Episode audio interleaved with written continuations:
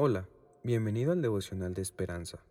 Creemos que en este tiempo Dios traerá inspiración y motivación para tu vida. Así que prepárate para recibir una palabra de parte de Dios. 28 de septiembre, la huida de Icabod.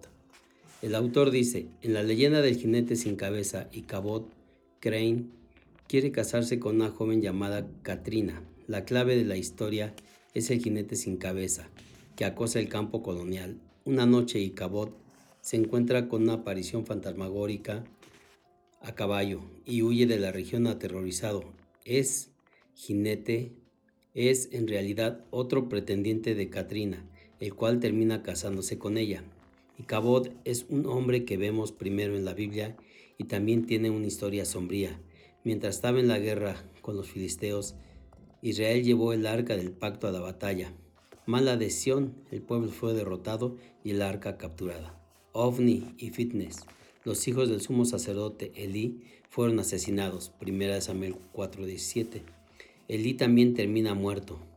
Cuando la esposa embarazada de Fitness se enteró, se inclinó y dio a luz porque le sobrevinieron sus dolores de repente. Con su último aliento de le puso nombre a su hijo, Icabod, sin gloria. Felizmente Dios estaba desarrollando una historia mucho más grande. Su gloria sería revelada en Jesús, el cual dijo sobre sus discípulos, la gloria me diste, que me diste, Padre, yo les he dado.